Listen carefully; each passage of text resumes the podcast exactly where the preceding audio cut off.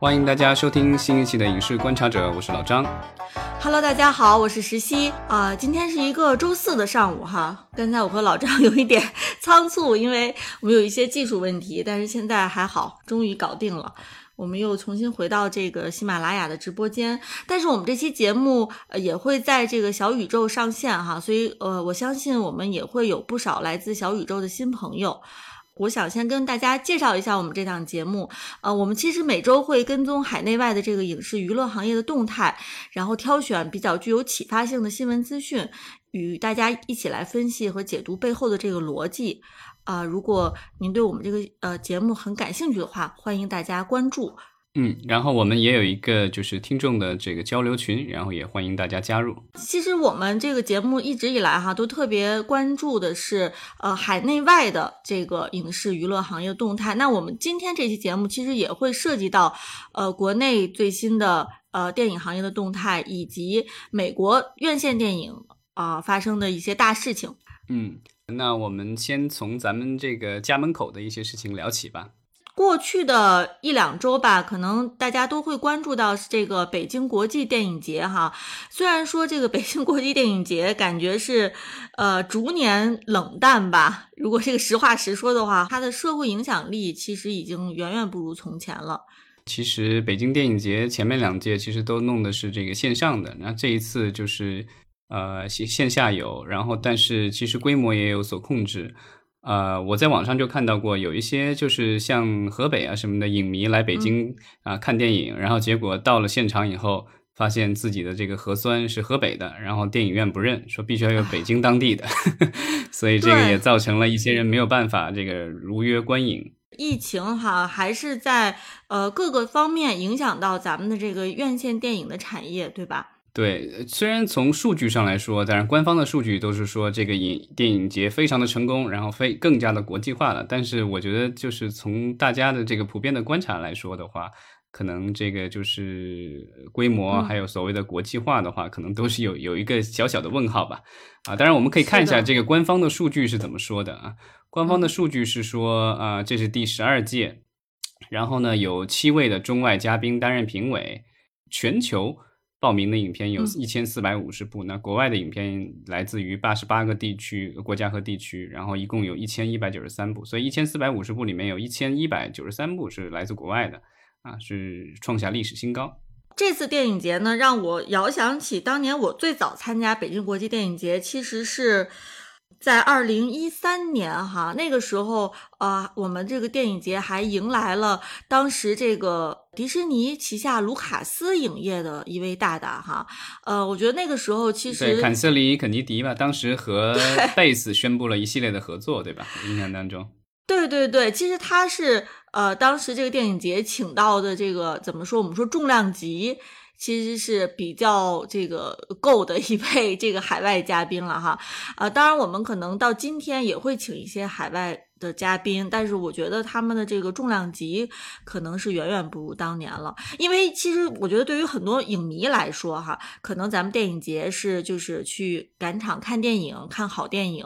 呃，但是我们之前其实在聊到。啊，海内外的其他的一些这个呃电影节也好，或者包括我们之前聊到的这个漫展这种展会也好，其实它特别重要的意义还在于说是一个行业内产业内的一个交流。所以其实这个产业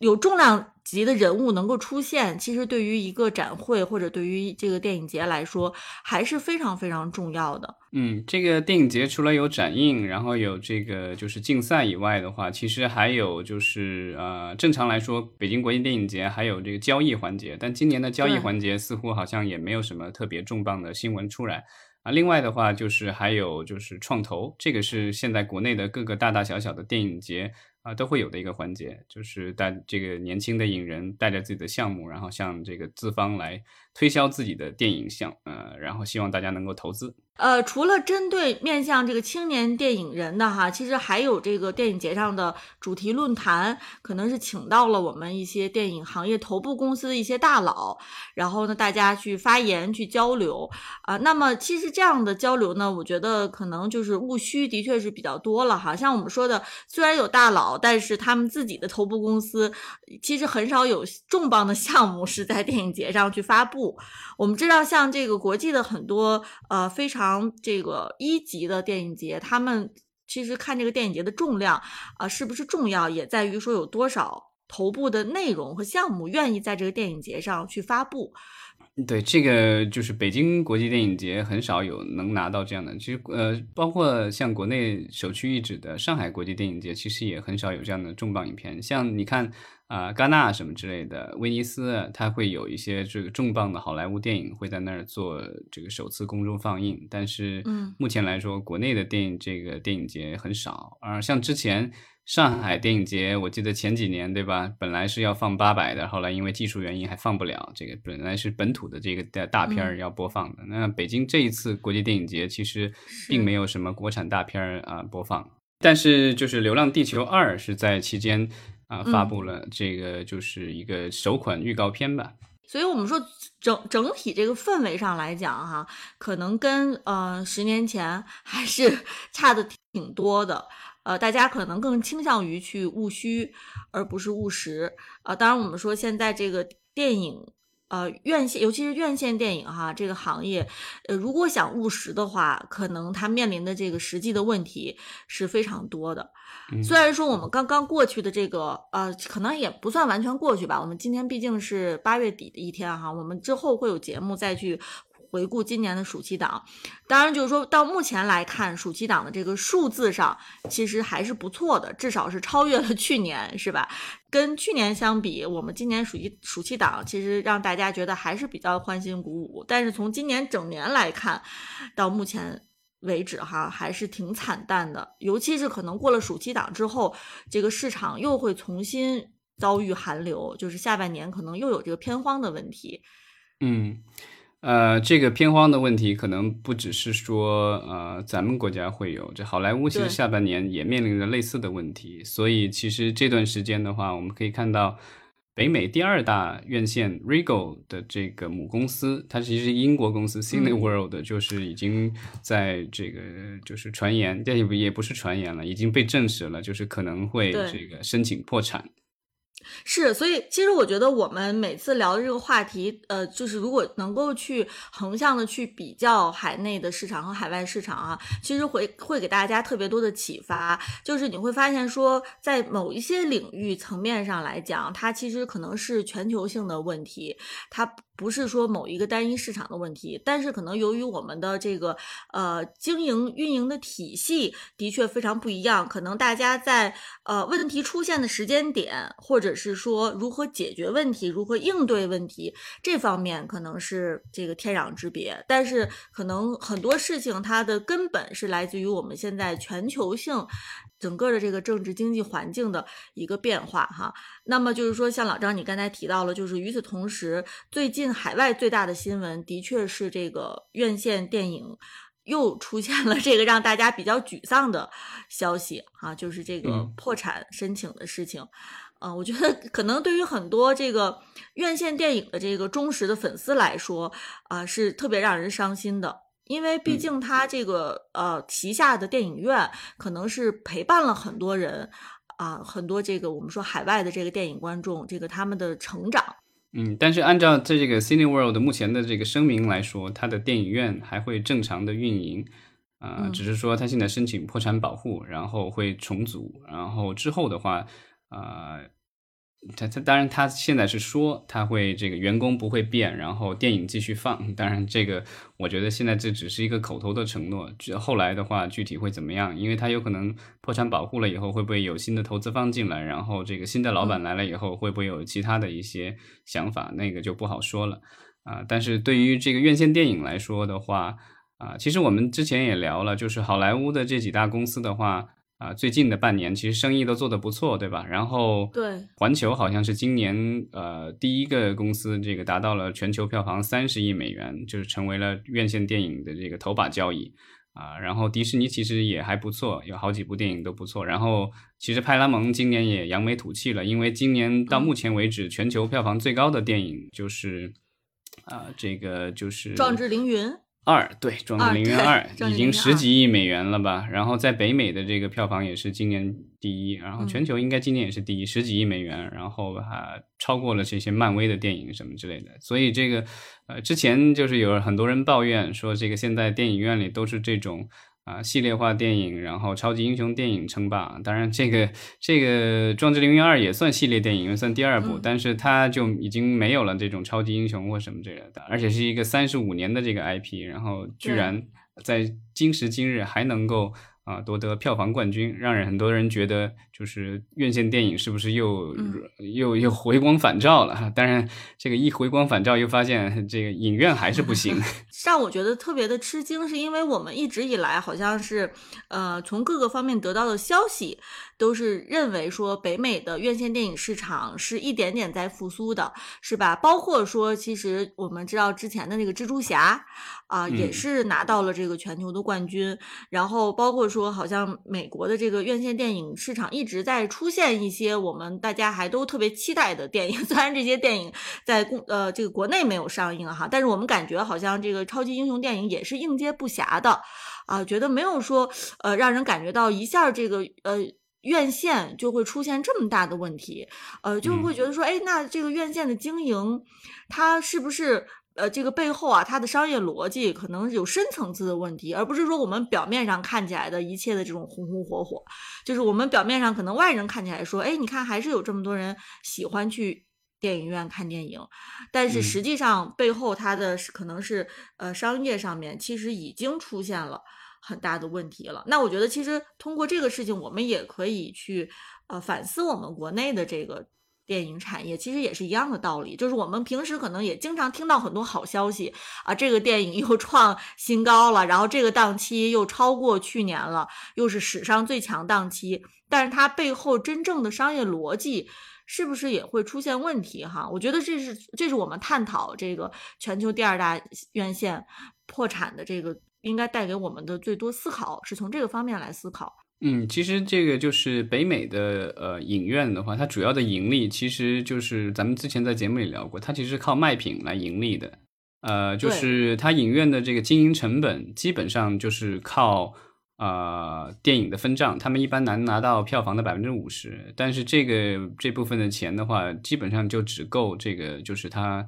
啊，租金啊，人员啊，然后设备啊，维护什么乱七八糟这些钱，就它的运营的成本基本上就是靠这一部分分账来覆盖。就是如果它不卖卖品的话，它几乎是不挣钱的。这个我之前看过这个 AMC 的啊，它的这个年报基本上是这个概念。然后它所有的利润几乎全部都来自于卖可乐、卖爆米花、卖这些卖品。那我觉得疫情以后的话，就是。像有一段时间，电影院还要求北美的电影院还要求大家啊戴口罩，或者是要有核酸或什么的，这个肯定是会对大家这个买吃的、买喝的会有一定的这个阻碍作用。而且最近啊，国外也是通货膨胀特别严重，那大家可能也会就是削减相应的这个开支。就是如果比如说已经花了不少钱买了电影票了的话，那可能就是买爆米花、买这个可乐的钱可能会稍微少一点。嗯，所以这个就是这方方面面的影响吧。我觉得可能对这个电影院重新回到盈利，嗯，不是特别的有利。而且之前电影院因为停开或者是呃减少了这个开放那么长时间，它积累的这个债务很厉害，所以就是它现在要还债，这利息可能也把它压得够呛。对，呃，我觉得这个在呃到电影院去进行消费的这个习惯上哈，可能呃咱们国内的观众跟海外观众是有一些不同的，就是可能对于海外观众来说，在之前可能去看电影，基本上就是人手一份这个爆米花，呃，我觉得在呃国内的话其实就还好，就是你不会觉得说我去看电影我就一定要喝个可乐吃个爆米花。啊，可能就是我们这边的这个呃院线电影的它的营收的呃，对于院线来说，它营收的这个构成的确也跟这个海外是不太一样的。嗯，国内院线现在其实基本上就是呃，电影院陆陆续续基本上后来，因为前段时间有疫情影响关的比较多，现在其实陆陆续续基本上都开了，包括北京之前关的那些地下的电影院，好像这段时间也都开了，但是就是呃卖品的话什么的，好像还是比较有限，已经可以。我前段时间去看那个就是 《独行月球》，可以可以买吃的，然后也可以喝水，但是我觉得就是因为你。还要求你戴着口罩嘛？所以这个 怎么说呢？就是不方便，吃东西、喝东西也都不方便。我我觉得会影响大家这个买买这个卖品的这个就是呃决定。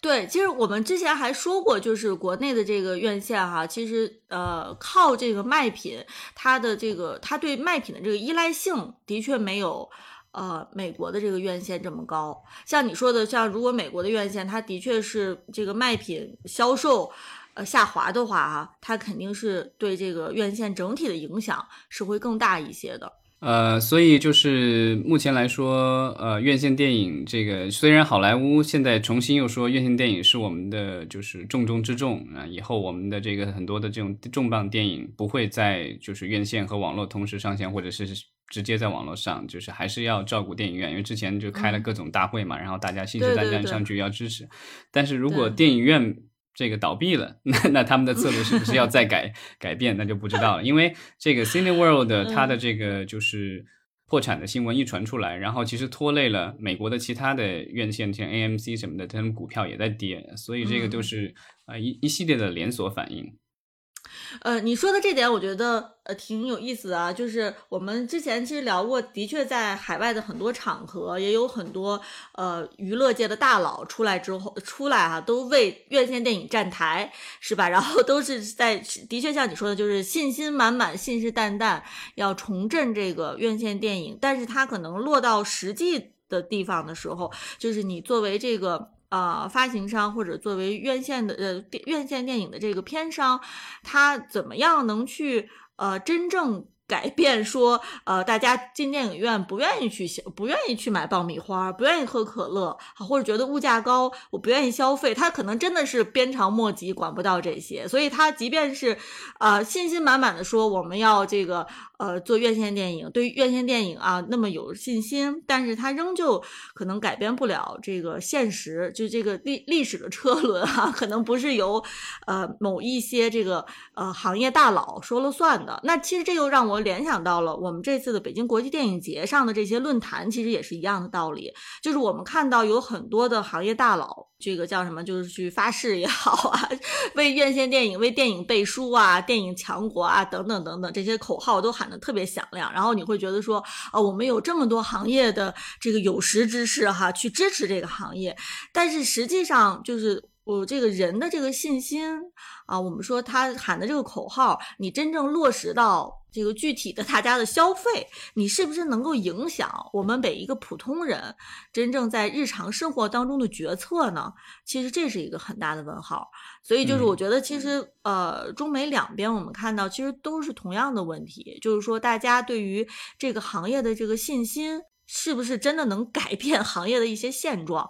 啊，是不是就是我们说这个院线电影它？呃，在历史这个历史的长流当中，它到底处于一个什么样的位置？是不是真的就是现在已经走上了这个不归路？哈，穷途末路。对，所以其实我觉得这个是我们可以好好去探讨的，而不是说，呃，每次一聊到这个电影，就是会看到一些表面上的一些浮华啊，看到说又有哪些大佬出来为院线电影站台了。啊，可能这些现在看起来，之前我记得我看到过相关的有一些这个采访报道，就很有意思。因为就是呃，好莱坞的这几大公司都说要大力的发掘，就是还是要回归院线电影，因为疫情现在基本上陆陆续续过去了，然后要要大发力院线电影。然后，但是有人问到，就是有一些公司。说这个有没有意向，比如说收购？因为现在这些呃院线公司其实就是在疫情当中其实是很受伤。然后呢，就是当时就是有问，就是有有没有意向收购一下？因为呃，好莱坞之前受到所谓的这个。啊派拉蒙法案的影响，它不允许就制片公司、发行公司不允许持有院线。但后来因为流媒体的这个兴起，所以美国的这个就是最高呃应该是最高法院吧，就裁定这个就失效了。就是说从我忘了是从什么时候，是今年还明年什么时候就开始就是。啊、好莱坞的这几大公司的话，其实也有资格可以去持有院线了。那当时就有人问到，就是说他们会不会考虑 去买院线或者什么之类的。然后我记得就是某位大佬的回答就是应该是不会的，这个就是 太重资产了，对他们来说没有意义。与其花那个钱去弄电影院，不如多花点钱把他们的流媒体做好，对吧？对那样钱还更直接能够进口袋。之前我们其实也探讨过，像奈飞这样的流媒体平台哈，它其实也在布局一些这个实体的电影院，对不对？但是它的电对，影院它是单个的买对，它单个在买，它不可能去经营一个一整个院线，尤其是比如说跨国的院线，没必要，这个太重资产，然后也不挣嗯钱，对吧？其实就挣点爆米花、可乐的钱，对他们来说。嗯费对费不着这去干，费那么大的力气，最后没挣着多少钱，然后啊，可能还拖累自己的股票。嗯，其实你提到的这个跨国院线哈，咱们可以重新就是回过头来说一说，就是这个 Cineworld 它的旗下的这个院线，它的确是一个呃。规模非常大的这个全球的院线了，是吧？像我们国内一般说到这个，呃，比较高端的做的非常成功的院线，像这个万达，是吧？大家可嗯能首先会想到的，呃，这样的院线它可是遍布全国各地的。那么说这个对标到美国的，呃，其实这个 Cineworld 是总部是英国的一个公司，是吧？对，对，像他这样的这个公司，就是英国的这个公司，它其实真的就是遍布全世界各地的。当然，除了我们可能在呃中国内地看不到啊，但是像这个欧洲和美国，他他电影院在它在欧洲可能不叫不叫它不叫 Rigo，对对对，在美国我知道就是 Rigo 是对很、嗯到处有普遍，对，对那个网网上现在有的数据是说，它到截止到二零二一年的六月，它有啊七百五十一家电影院，银幕是有九千一百八十九块，然后员工有二点八万，然后呢，在英国、美国、欧洲其他国家有十个国家，十多个国家有业务，所以它就是算是一个跨国的巨头吧。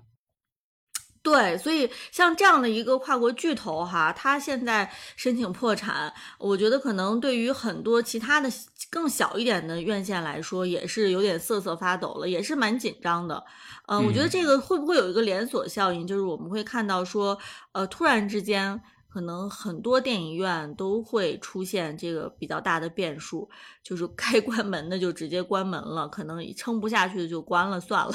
嗯，我国内其实今年已经有陆陆续续有一些影院在关闭了。那我觉得就是咱们到年底的时候可以看看这个年度的统计啊，因为就是咱们国家就是其实就是看那工商注册就知道了，就是说这个就是电影，因为每个电影院都有自己的独立的营业执照。啊，然后我记得之前给我看到过，其他年年度的时候就是已是有这种统计的，所以到时候我们可以看一下相关的数据，然后看一下今年的，因为今年的其实就是经济下行，然后就是疫情的影响，然后各方方面面其实都造成了这个电影院其实日子过得不是很好。虽然这个暑期档的时候，这个就是有一一两部影片好像似乎撑起了大局，嗯但是嗯啊、我觉得今年下半年的话依然是非常高的一个挑战。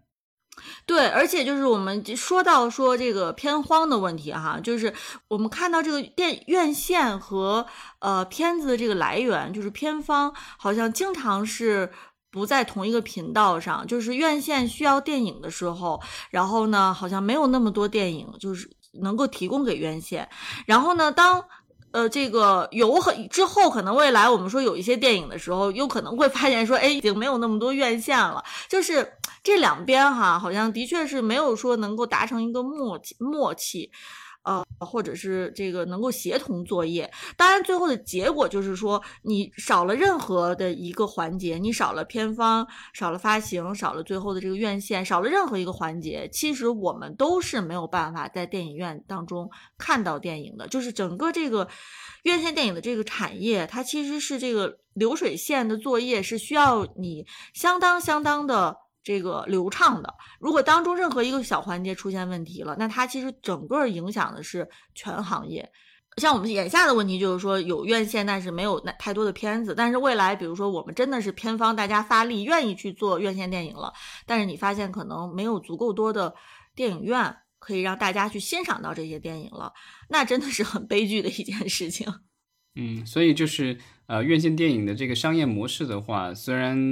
相对已经比较固定了，但我觉得就是将来的话，可能还是会要有所变化，能够跟上这个时代的发展。那这两天其实有一个新闻比较有意思，就之前我们在节目里聊过的，就是在美国曾经一度非常流行，但后来破产的一家公司叫 Movie Pass。就是如果大家有印象的话，大家其实就是呃早些年它是火了一阵，因为它当时就是什么十美元还是多少美元一个月，然后无限次可以去电影院看电影，对吧？对，这个当时就是火了一阵。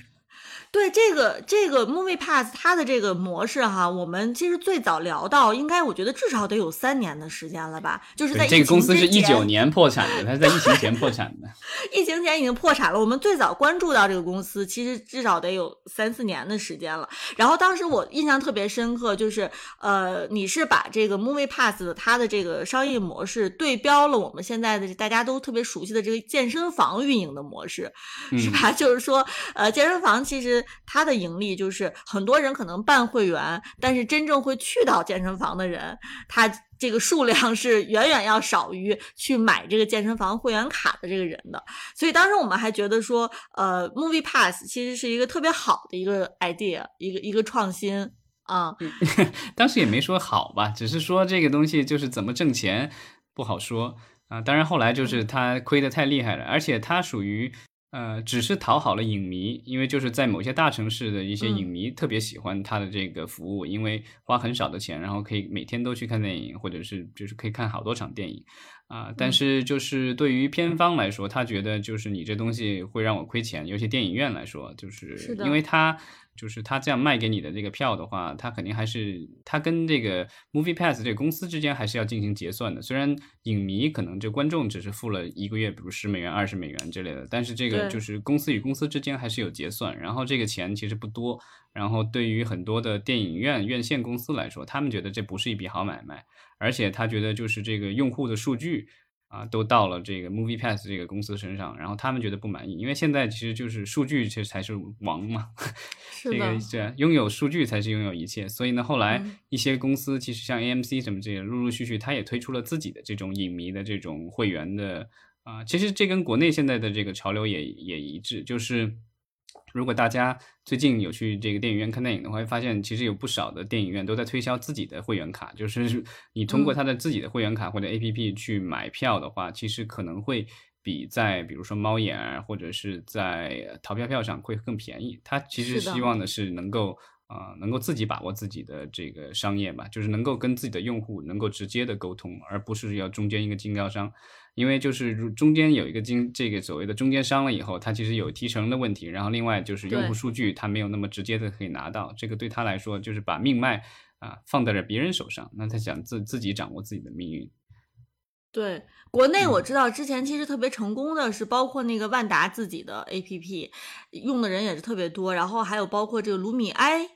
影城它也是有自己的 A P P，而且它的那个优惠力度哈，的确是，呃，让这个我们说的猫眼啊、淘票票都望尘莫及的。那么回到这个 Movie Pass，我觉得它最有意思的就是它之前的这个商业模式一度被证明是失败的，对不对？但是最近居然是这个起死回生了。我们就说这个 Reborn，就居然居然是我觉得一个失败的商业模式。对它今年那个九月初就是美国的劳动节，它就会重新啊回来，然后。后呢？但这一次的话就不像之前那么大方了。他这次的话有有几档的这个，就是十美元一个月、二十美元一个月、三十美元一个月，然后呃，这个相应的会这个对应不同的这个折扣，但它不是像以前那样的直接就可以兑票或什么之类的。而且它有各种限制，我不知道它具体的这些很有很多的这个细节什么之类的，好像并没有这个透露出来。但是现在已经可以就是在他们的网站上，好像什么的已经可以登记了，就是可以排上队，然后到时候一旦它服务上线，你就可以直接成为它的这个新一批的用户。这个我觉得就是咱们可以关注一下，下个月它上线了，因为这个九月份以后的话，其实。啊，美国的电影市场进入了这种所谓的评奖季吧，因为夏夏天的话，很多都是爆米花大片。九月份以后，其实是有一些艺术片，然后就是冲奥奥冲奥的这种我们更多元化。对，冲奥斯卡的一些片子，包括到了十月，就是有这些就是呃节日的这个节日对对，有有万圣节，然后之后有感恩节、圣诞节什么的，这种节日电影会越来越多。然后呢，其实下半年的会以慢慢的又又会来到一个观影的高潮。然后我们到时候可以看看类似于这样的一个服务能坚持多久啊？上一次他坚持了嗯几年，这一次不知道能不能坚持过今年。但是我其实最大的一个疑问哈，就是我们说 Movie Pass 它的存在的一个前提是你电影院里面的电影可选择是呃非常多的，一定要这个量是足够的。像我们说，呃，这个今年下半年可能由于这个节日档啊，由于评奖季啊，它会有很多的电影进到美国的院线，但是。刚才我们又特别说了，可能美国自身本身也面临的一个片荒的问题哈，所以我觉得对于 Movie Pass 来说，它可能面临的最大的挑战就是，如果说电影院里面的电影它的数量是不够的啊，它真的就是说，可能大家想去看的电影的数量很少，那么其实直接是这个它的这个 Movie Pass 这个商业模式就是不能成立的。对不对？尤其比如说，我们说像呃，目前国内这个情况可能是更明显一些哈，就是我们可能呃，暑期档我有一两部想看，然后国庆档我有一部想看，春节档我有一部想看，那平时我就没有片子要去要看的。那么这种情况下，就是你 Movie Pass 这种商业模式根本就不存在。对，就是如果用户觉啊得我这个就是买了这个，比如花了二十三十美元买了月卡，然后发现我一部片子也不想看，到最后下个月我可能就不不再续了，对吧？这个就跟我们目前视频网站面临的一个困境是一样的。就视频网站其实嗯就是这样的，它是一个订阅模式嘛，我每个月交了几十块钱，然后发现这个我后来一个月下来，我发现我没打开过几次那个 A P P，对吧？我也没看过嗯什么节目，然后最后我可能就觉得我之后就不想续了，这个都是有可能的。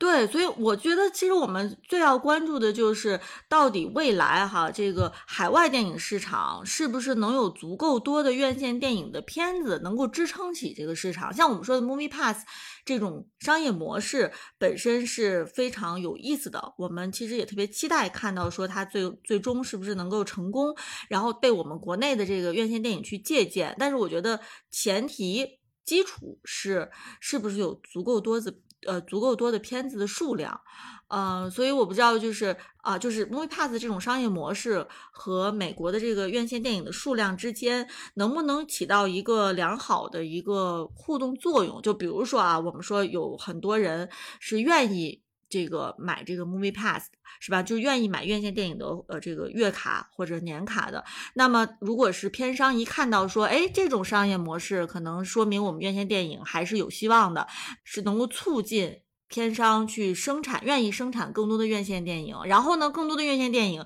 又给 Movie Pass 带来更多的生机和活力。那如果是这样能够运行起来的话，我觉得是一个良性的循环。但是如果说是进入到一个恶性循环的阶段，就是说，哎，Movie Pass 也没有人愿意买，是吧？大家觉得片子不够，然后呢，片子越不够呢，越不愿意去电影院。然后呢，片商呢看到说，哎，观众对于这个 Movie Pass 这种方式、这种形式也不感兴趣，不感冒，那么就更不愿意生产院线电影。那么这个其实就是进行到进入到了一种恶性循环了。那么真的就是电影最后可能就是穷途末路了。所以我觉我觉得可以看看说 Movie Pass 有没有可能是反过来能够促进片方愿意去更多的生产院线电影。就是院线电影这个，就是在北京电影节期间的话，其实我们的呃，就是有关部门啊、在回应啊、外国电影的审查问题的时候，就是有一个回答也引起了这个网友的这个热议。对，我觉得可能对于普通吃瓜群众来说啊，即便是大家不不怎么去院线电影，但是呃，上周我觉得都应该是从这个社交媒体上看到了这个我们这边对于这个电影进口一个官方的一个回应，然后很多人都觉得特别的唏嘘。老张，你来说一下，就是这个事情是事件的前后吧？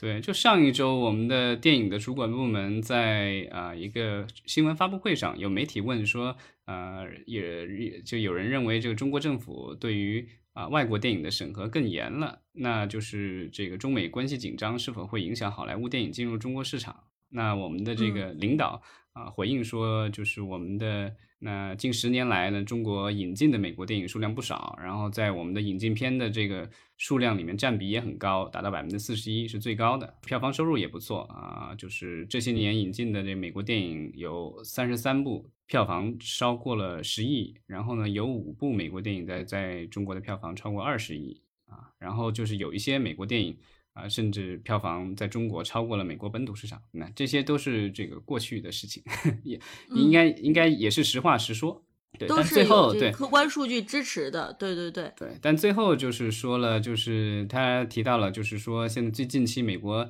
电影在中国市场好像表现有所下滑，然后啊，他提他说到就是有多种原因造成的，比如说啊新冠疫情的影响，这个造成了全世界各地的制作和发行都有影响。大家的这种艺术交流啊，节奏也放缓缓了啊。然后另外的话，就是他提到了，就是说，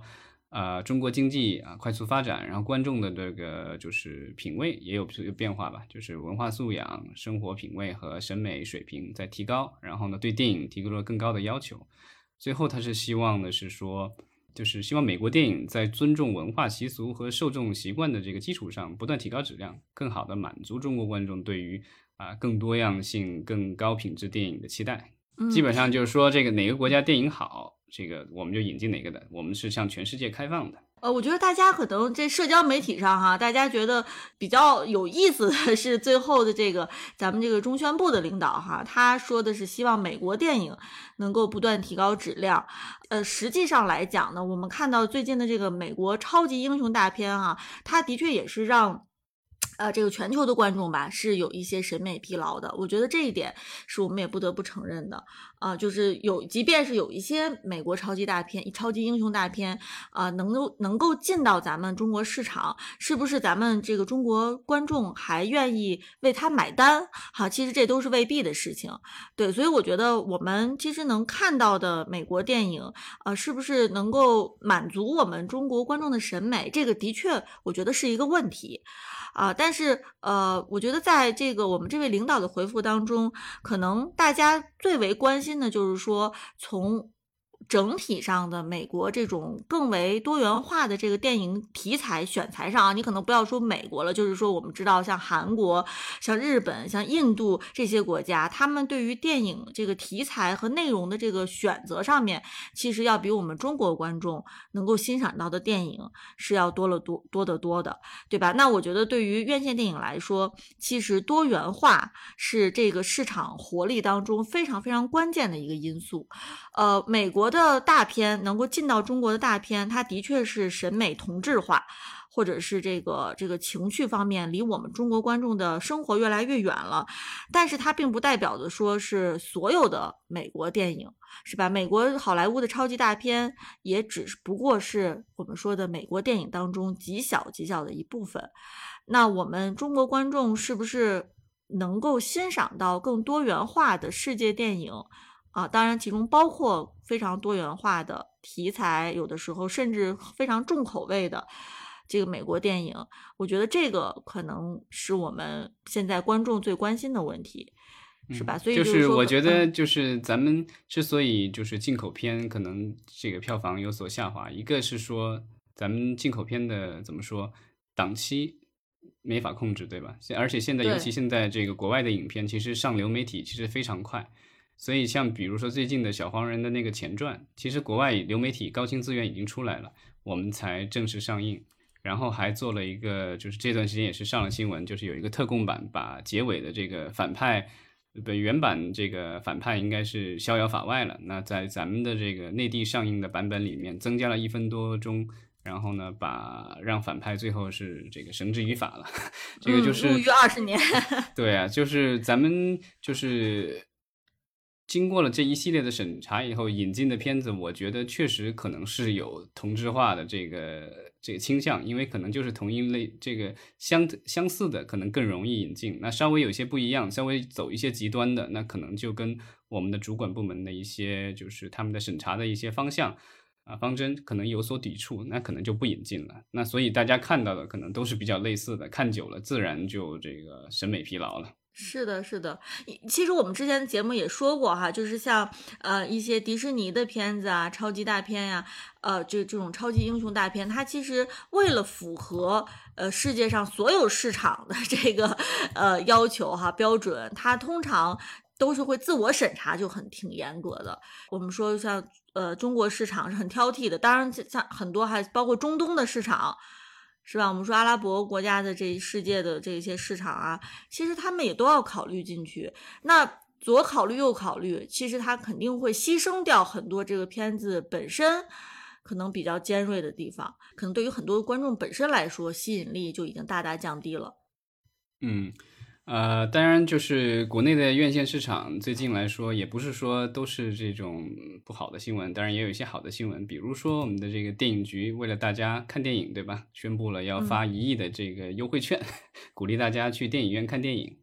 对，所以我其实也想知道咱们听友里面哈有没有是真正用过这个优惠券的。呃，像我知道我们北京其实很多人是去会去用这个。餐饮的优惠优惠券嘛，但是呃，当我实际上在用这个优惠券的时候，我发现其实门槛儿还并不低啊，就是它可能还要通过特定的渠道，然后还有特定的餐厅，所以我后来餐饮优惠券我是基本上是放弃去这个抢优惠券的，所以我也挺好奇，说哎，电影优惠券是不是大家在用的时候，这个用户体验是怎么样的？呃，如果是有用过这个优惠券的朋友，也希望大家能给我们留言。